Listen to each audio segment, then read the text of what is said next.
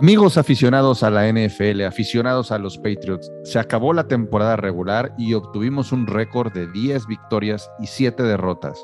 Nada más, nada mal para tener un coreback novato. Y por cierto, estamos en playoffs. Se viene un juego dificilísimo contra los Bills y por eso comenzamos. Just do your job. All right, don't try to make too much out of it. Just do your job. And the Patriots have won their sixth Super Bowl title. We're champions. We're champs, man. We're champs. Let's go. ¿Qué tal amigos? Espero que se encuentren muy bien. Eh, yo en lo personal me encuentro muy nervioso y en esta ocasión, en este episodio, contamos con la presencia de dos invitados que vienen del podcast hermano AFCBs. Aquí nos pudieron acompañar el día de hoy Jorge Moro, representante de los Dolphins de Miami, y el buen Jules, representante de los Bills Mafia. ¿Qué tal? ¿Cómo están, Jorge? ¿Cómo están, Jules?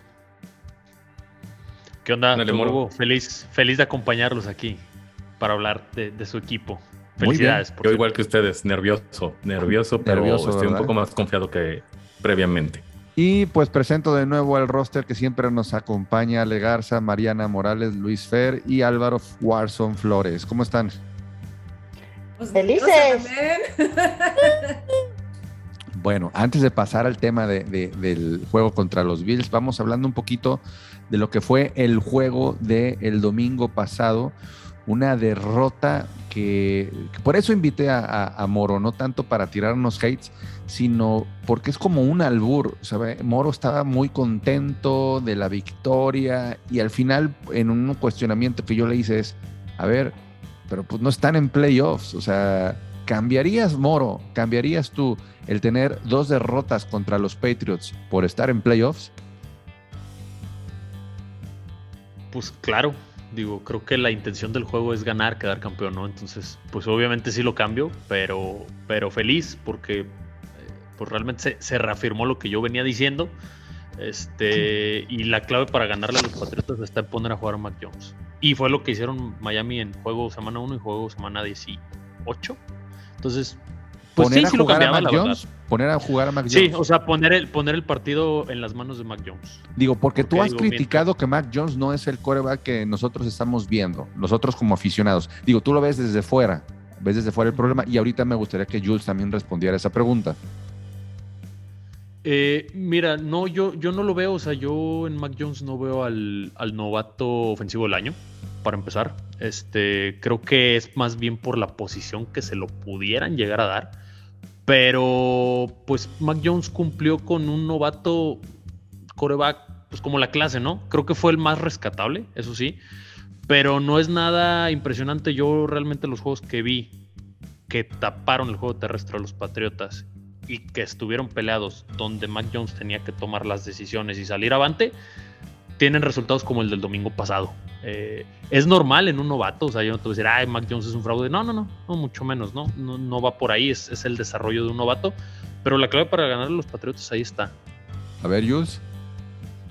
Mm, Coincido en que no es el novato ofensivo del año y digamos que cayó ay, anillo al dedo, ¿no? O sea, ejecutó el plan que le diseñó McDaniels y el tipo lo aprendió y cuando en efecto creo que lo que dice Moro es que si le todo el juego cae sobre sus hombros va a demostrar seguir siendo un novato, pero no no va a ser este ese digamos esa toma de decisiones que en este año me voy a librar de eso, pero en un par de años el tipo ya va a tener esta experiencia y entonces ya podemos hablar de, de que sí es el quarterback del futuro de, de los Pats, ¿no? O sea, ahorita eh, ejecutó muy bien lo que le pusieron, pero cuando se trata de tomar decisiones, cuando te viene un blitz, este, cuando te vienen cargas escondidas o un spy, ahí está el, esa novatez. No es que sea malo, es que todavía no sabe cómo se mueve todo el, la rapidez de la, de la ofensiva. Y se demostró contra Miami, ¿eh? Este, porque lo trajeron frito. A ver, equipo OnlyPats, denle. Mira, yo estoy de acuerdo contigo en todo, bueno, con ambos, con Mori y con Jules en lo que han dicho. Sin embargo, yo creo que algo, son dos cosas. Algo rescatable es que pues será un novato todavía, pero es el único quarterback novato que llegó a playoffs. Entonces, algo hizo bien. Eso por un lado. Y la otra parte de lo de la toma de decisiones que dicen y todo depende también mucho de la línea ofensiva. Y como vimos con los Pats, iniciaron con muchos problemas en la línea ofensiva, problemas que se empezaron a resolver y todo empezó a venir a, de- a desmoronarse después de esa semana de descanso, incluida eh, la línea ofensiva. Entonces yo creo que, pues es que hasta cualquiera, digo, pregúntenle ahorita al mismo Big Ben que ya se va a retirar. Cuando no lo cuidas, no puedes hacer mucho. Y Big Ben, ¿cuántos años de experiencia tiene? Por poner una comparación nada más, porque no vamos a hablar ahorita de él. Entonces yo creo que para ser novato lo hizo bastante, bastante bien. Incluso eh, se hizo un ranking de, de, de quarterbacks por porcentaje de eh, pases completos y Mac Jones quedó en el número 10. Yo creo que eso es eh, algo que debe celebrarse y aplaudirse precisamente porque es un novato. Pero lo ven como el eslabón, digamos, no eslabón, eh, digamos, la, la debilidad, como lo menciona Moro. La del Yo no. Sí. equipo. No, Para Yo mí no. sí. no, no. Mira, yo, yo equipo, ahorita, yo, Ale- yo no lo veo como la debilidad. Su debilidad siguen siendo sus, sus receptores, ¿eh? Sí, o sea, no, le van a ayudar al novato. Eh, eh, de- desde ahí ya van mal. Eh, bueno, Mira, es una es de las debilidades, yo creo. Eh, ahora sí que eh, difícil de admitir, pero sí tengo que coincidir un poco con ellos. Sí, porque veo que Por- mueves la cabeza y haces sí, sí, sí, entonces algo has de coincidir. ¿Quién yo? Sí, tú. Por cabrón, eso, Álvaro. exactamente. está en San Francisco. Eh, exactamente. no, ya, ya, ya, no me interrumpan porque si no se me va el hilo. Ahorita Mac Jones eh, tiende más a ser un Alex Smith que, por ejemplo, que un Aaron Rodgers. O sea, un buen administrador, lo hizo bien este año como administrador. ¿Es el coreback del futuro? No lo sé. Yo, yo, yo, yo. Estoy con mi coreback, obviamente voy a estar con el coreback de mi equipo, pero no te puedo decir si es el coreback del futuro. Esos van a tener que pasar el año que viene y, por, y el siguiente y empezamos a hablar. Pero decir no, o sea, ya es este la segunda venida de Tom Brady está, está muy lejos eso. Es que no tiene nada que ver, pero mira, ve, por ejemplo a Josh Allen. ¿Tú crees, a ver, Jules, el primer año de Josh Allen, tú decías es el futuro de Bills? Decías, no manches, ¿qué es esto? Porque pues la neta era malísimo. Y ahorita lo ves, No, no era. Es- es una ¿Sabes bestia, qué, Ale? es No era malísimo. Era lo mismo que Tarot Taylor. Porque lo, tra- lo trajeron, o sea, estaba Ah, Taylor sí, y estaba sí, sí. Josh Allen. Y era exactamente lo mismo. Sí, Y muy impreciso, muy lo- lo que tienes, no ves futuro. Este, pregúntale a Tua.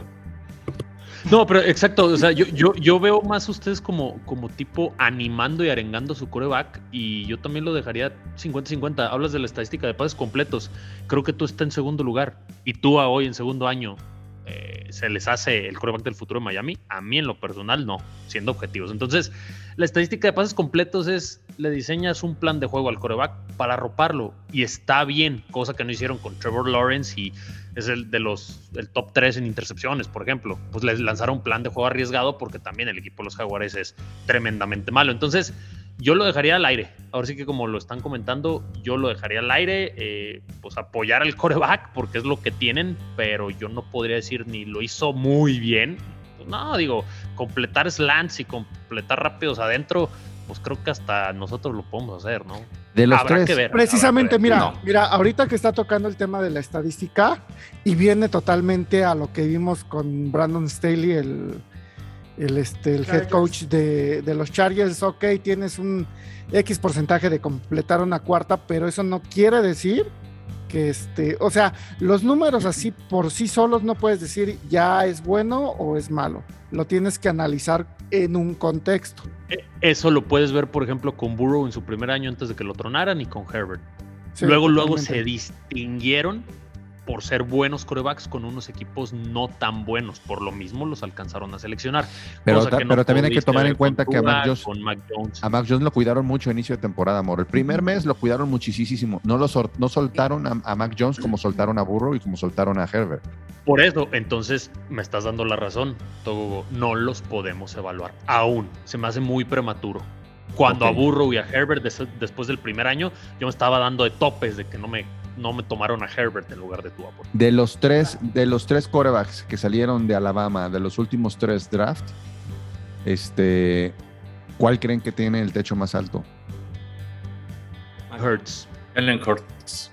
No, a mí Jalen Hurts. Me sorprendió, ¿eh? Yo pensé que iba a ser un bust y no.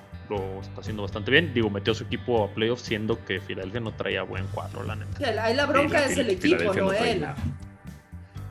Pero Pues con el equipo hizo mucho. ¿eh? Con el equipo que tiene hizo mucho también. Sí, Exactamente. exacto, pero siento que él es mejor que el equipo y no tanto el equipo Sí, claro. mejor que él. O sea, eso me refiero, ¿no? Que Es correcto. donde aquí con correcto. los Pats, la verdad, eh, todo el equipo de coaching y demás, hasta el momento, pues sí, es, es mejor que, Es mejor que, que Jones. Jones. Eso es, pero, De mi lado, exactamente igual. o sea, pero tampoco digo, no, no se va a tratar de sacarle agua a las piedras con Mac Jones. Mac Jones sí tiene materia prima para hacer mucho trabajo con él. Yo creo que se puede moldear padrísimo. Este, este último juego eh, escribí yo y alguien más escribió en el WhatsApp que tenemos que veíamos raro a Mac Jones este juego. Sí, Togo y yo también lo platicamos. Eh, sí, ¿verdad? ¿Eras y yo tú, lo Ale? veía off, así, no sé, desconcentrado, eh, desatinado, frustrado, haciendo como que berrinches, algo que normalmente no se le veía a Mac Jones. Yo lo veía Por- como desesperadón. Porque ni siquiera lo vimos de esa manera cuando íbamos perdiendo con Colts y con, cuando perdimos con Bills.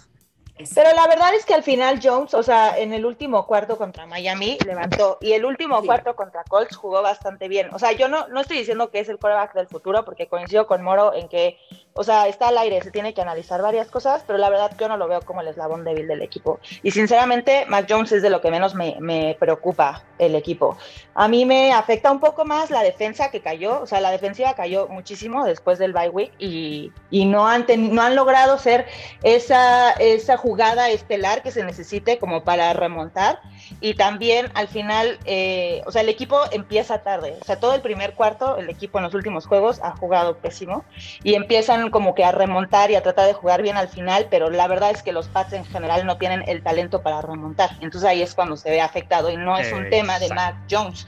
O sea, al final es de que se hace falta una jugada estelar de la defensiva que no llega, se hace, aparece la novatez de Mac Jones y los wide receivers, la verdad es que no tienes un, no tienes un receptor eh, que avance, o sea, al final Burn es el único que recibe el balón y corre. Los demás, tanto Hunter Henry como Meyers, o sea, hacen sus, hacen sus atrapadas, pero realmente no avanzan más allá de No las te dan yardas después de la recepción.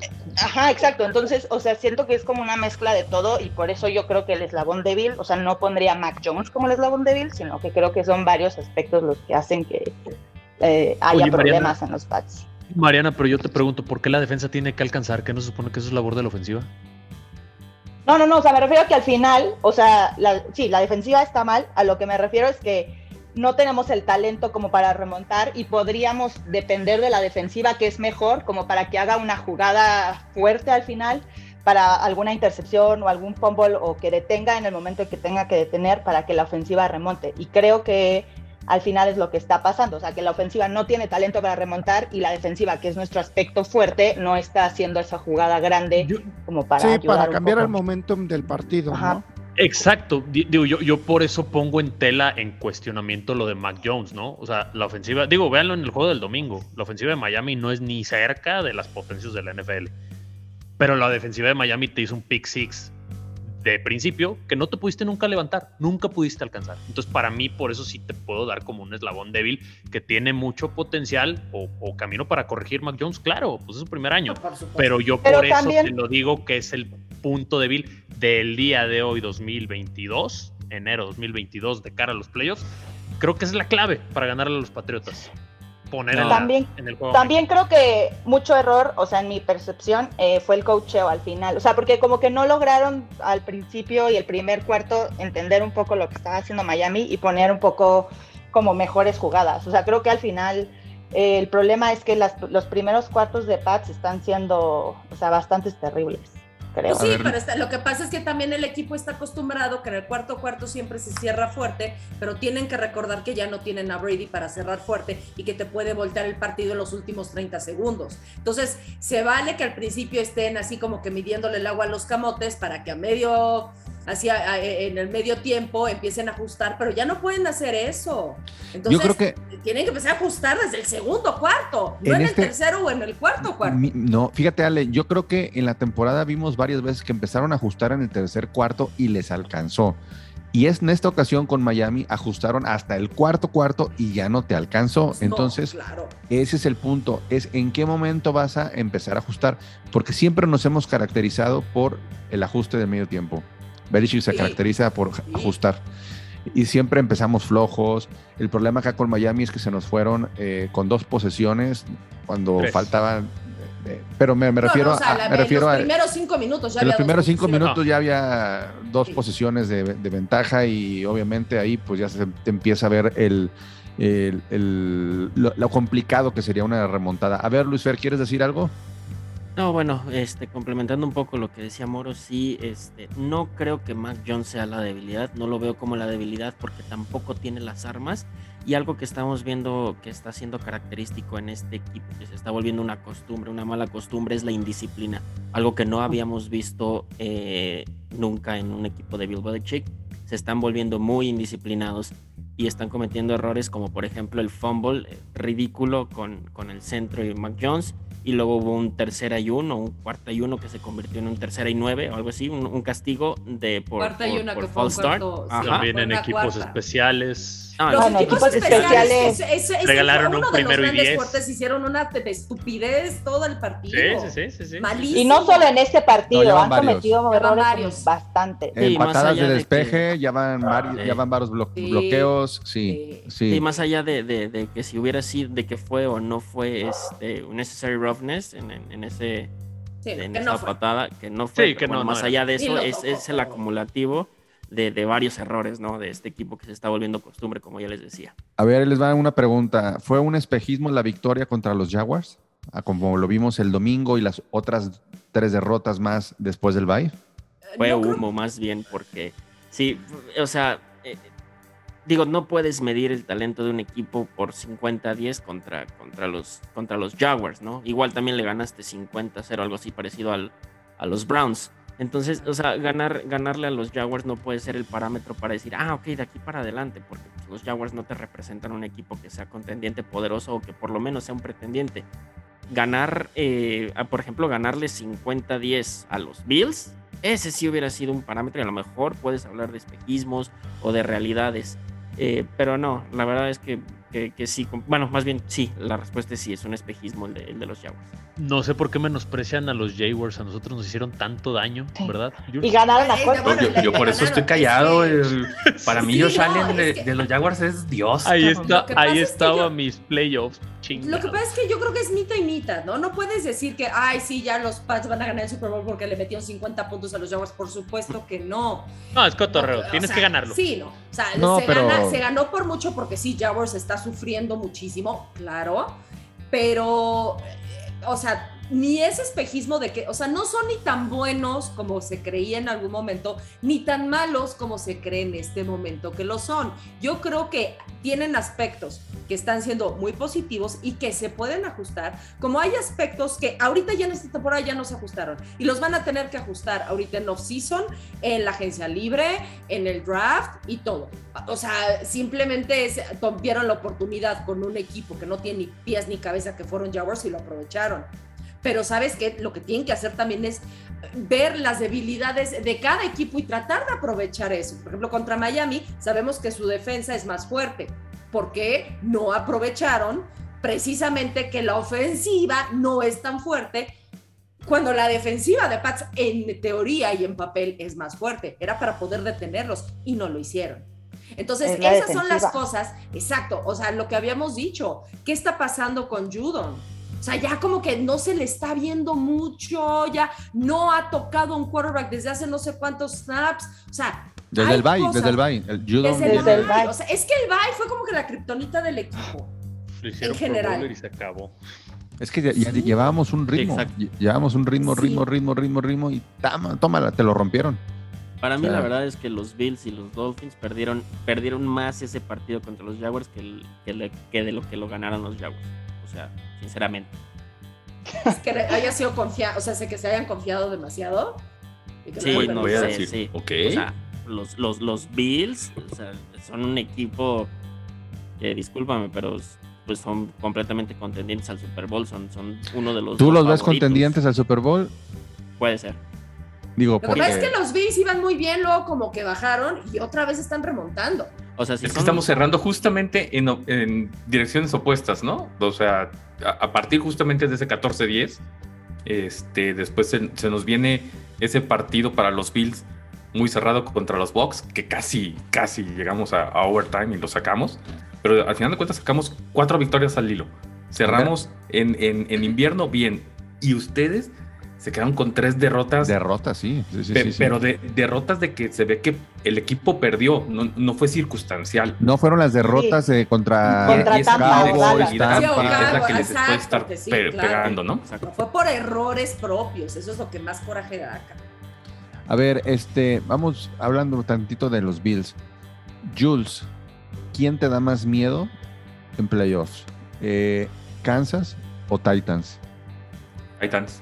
Titans. Eh, eh, y, es así como ustedes saben que, hemos platicado muchas veces de que los Bills tienen metidos en la cabeza a los Pats. Y es cierto, o sea, Brady no le ganó a nadie más, más partidos en toda la liga que a los Bills. O sea, te- tenemos ese, ese mindset que lo estamos tratando de romper y, y ahí va en estos últimos tres años. Los Titans es lo mismo. De- desde que Bravel está ahí y Derrick Henry está ahí, y nosotros con esta defensiva así número uno, pero muy ligera como para poder detener la carrera al jugar con Nickel, con cinco atrás. Este, los Titans para mí se me hacen más complicados y más por cómo le ganamos a, a Kansas. A Kansas nu- nulificamos el, el juego aéreo y ellos tampoco corren. O sea, no Edward Seller ¿no? no, no es la, la solución y, y a Mahomes se le empezó a ir el, No, y plane. ahorita Y- y- creo está que por ahí va. Tit- Titans para mí, y, y de hecho en, en la plataforma al- alguna vez el comish nos preguntó, para mí era el, todavía sigue siendo el, el Super Bowl Titans Rams. O Rams. Yo puse el mismo Super Bowl, Jules, el mismo. Y fue, y fue hace como seis semanas o siete semanas que nos lo pidieron, o sea, de- y, y ahorita parece ser que todo se está acomodando hacia allá. No, y aparte Los, calladitos. los o Titans sea, están brutales, ¿no? No, y ahorita ya que regresa Henry, vas a ver. Es que Es que precisamente, se- o sea, logran el, el sembrado número uno sin su arma ofensiva más importante. Sí. Y Falta ver cómo regresa, ¿eh? Pero ya venían en encaminados. Ya venían encaminados. O sea, Sí. no ganaron el first set sin Derrick Henry. ¿eh? Derrick Henry les ganó el first set en las primeras 7, 8 semanas hasta que se lesionó. A ver, Pero otra- aún así tienes que mantener el paso para, para Ah, sí. lograr este. Sí, sí, sí. sí. otra, otra, aunque, aunque te saque un susto los Texans, pues, fueron cuatro touchdowns de Tannehill. O sea, no es un mal performance de los Titans. otra pregunta para Jules. A ver, Jules, es la tercera ocasión que nos vamos a enfrentar en la temporada. Por lo tanto, es la tercera ocasión en que tienes un sentimiento. Eh, por ejemplo, eh, en la primera, antes del primer enfrentamiento, cuando fue la famosa apuesta, pues, tenías un sentimiento. En la segunda, ah, di- digamos, después de la victoria, nosotros otro sentimiento. Ahora, ¿qué sentimiento tienes?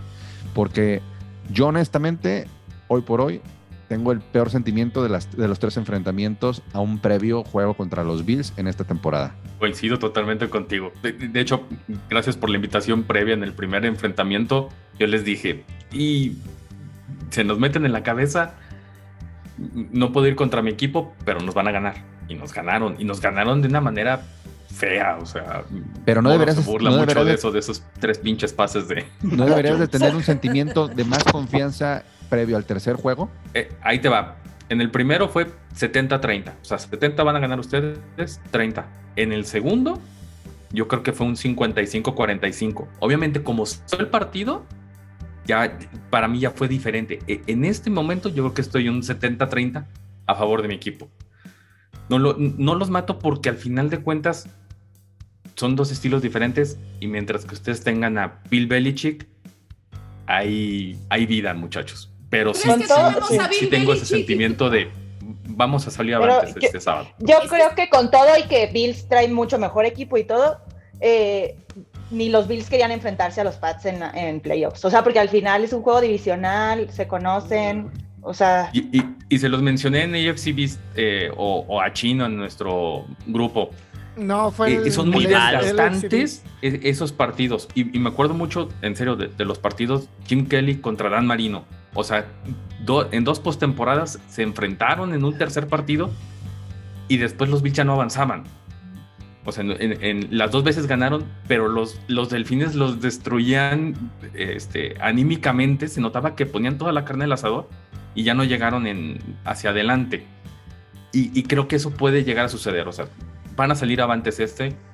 Si vamos contra, contra Kansas, que eh, espero que todo se, se dé de esa forma, eh, ahí podría haber eh, algo, pero ya el, el ir a visitar a Titans sería muy complicado. A ver, una pregunta para alguien que ya no está en, en playoff, digamos que tiene un poquito la cabeza dif- en diferente.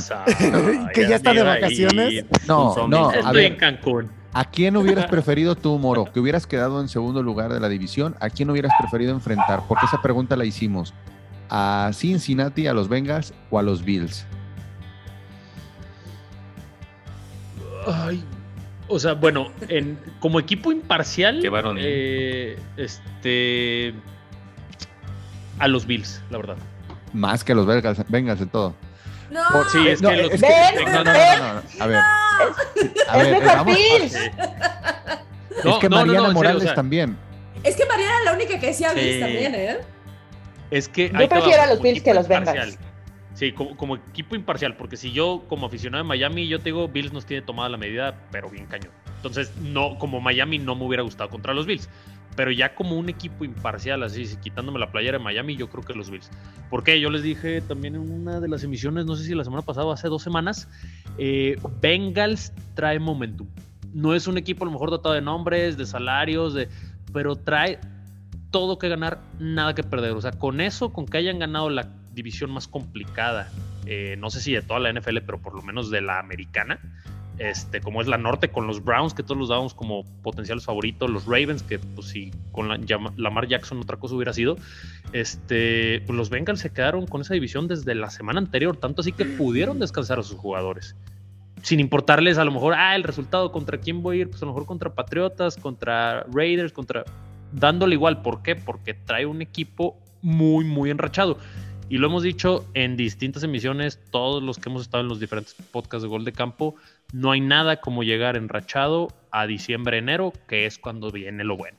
Y los Oye, Moro. están enrachadísimos. Oye, Moro, ¿y ves más lejos los playoffs para el siguiente año ahora que hicieron la burrada de correr a, a Brian Flores? ¿O cómo lo, cómo lo viste tú, No. tú como aficionado de, de- de- No, no, no, yo ahí rápidamente digo, porque pues es, es Only Pats y, y quiero re- respetar su, su espacio. Yo rápidamente no lo veo, o sea, no, me, no estoy de acuerdo con la decisión, pero no lo veo más lejos porque el roster de Miami tiene mucho talento y es muy joven. Entonces empieza esa pequeña ventana de dos, tres años tan corta que te da la NFL para hacer algo. Yo no tengo para quedar campeones, pero para hacer algo. Y el y Pero Miami otra tiene el vez, otra vez, otros dos, tres años. No, bueno, pues ¿qué quieres que te diga? Todo, No, pero yo digo que No, empieza no, esa no, no, no. ventana. Es Es lo mismo que con los es Jets que al inicio de la temporada. No, no, bien. por- La neta, Miami No. va muy bien con Brian Flores. Ajá, es que es a lo que yo No, digo, yo- Miami va muy bien. Desde mi punto de vista, Miami va muy bien. Sí, yo No, iba bien todo, Hugo, pero, pero algo que no pudo resolver Brian Flores es la parte de la ofensiva. Y aquí creo lo más importante y lo que menos notamos por las estadísticas, lo más importante del juego es la línea ofensiva. Y Brian Flores jamás atendió en tres años la línea ofensiva, siendo la parte más desastrosa y la parte más importante. La línea ofensiva te hace que jugadores promedio del running back consigan grandes contratos. Véase de Marco Murray, véase digo, ahorita se me van los nombres, ¿no? Pero a lo mejor Corey Dillon, o sea, hay muchos corredores que de ser promedio se hacen estelares completamente por la línea ofensiva que tienen. Tan es así que termina la temporada y los corredores les regalan Rolex a su línea ofensiva porque, carnal, sin ti no hubiera hecho absolutamente nada. A ver, nada más para ya no desviarnos entonces del tema, seguir, seguimos con lo de los Bills. Jules, ¿qué es lo que te daría más miedo de los Patriots?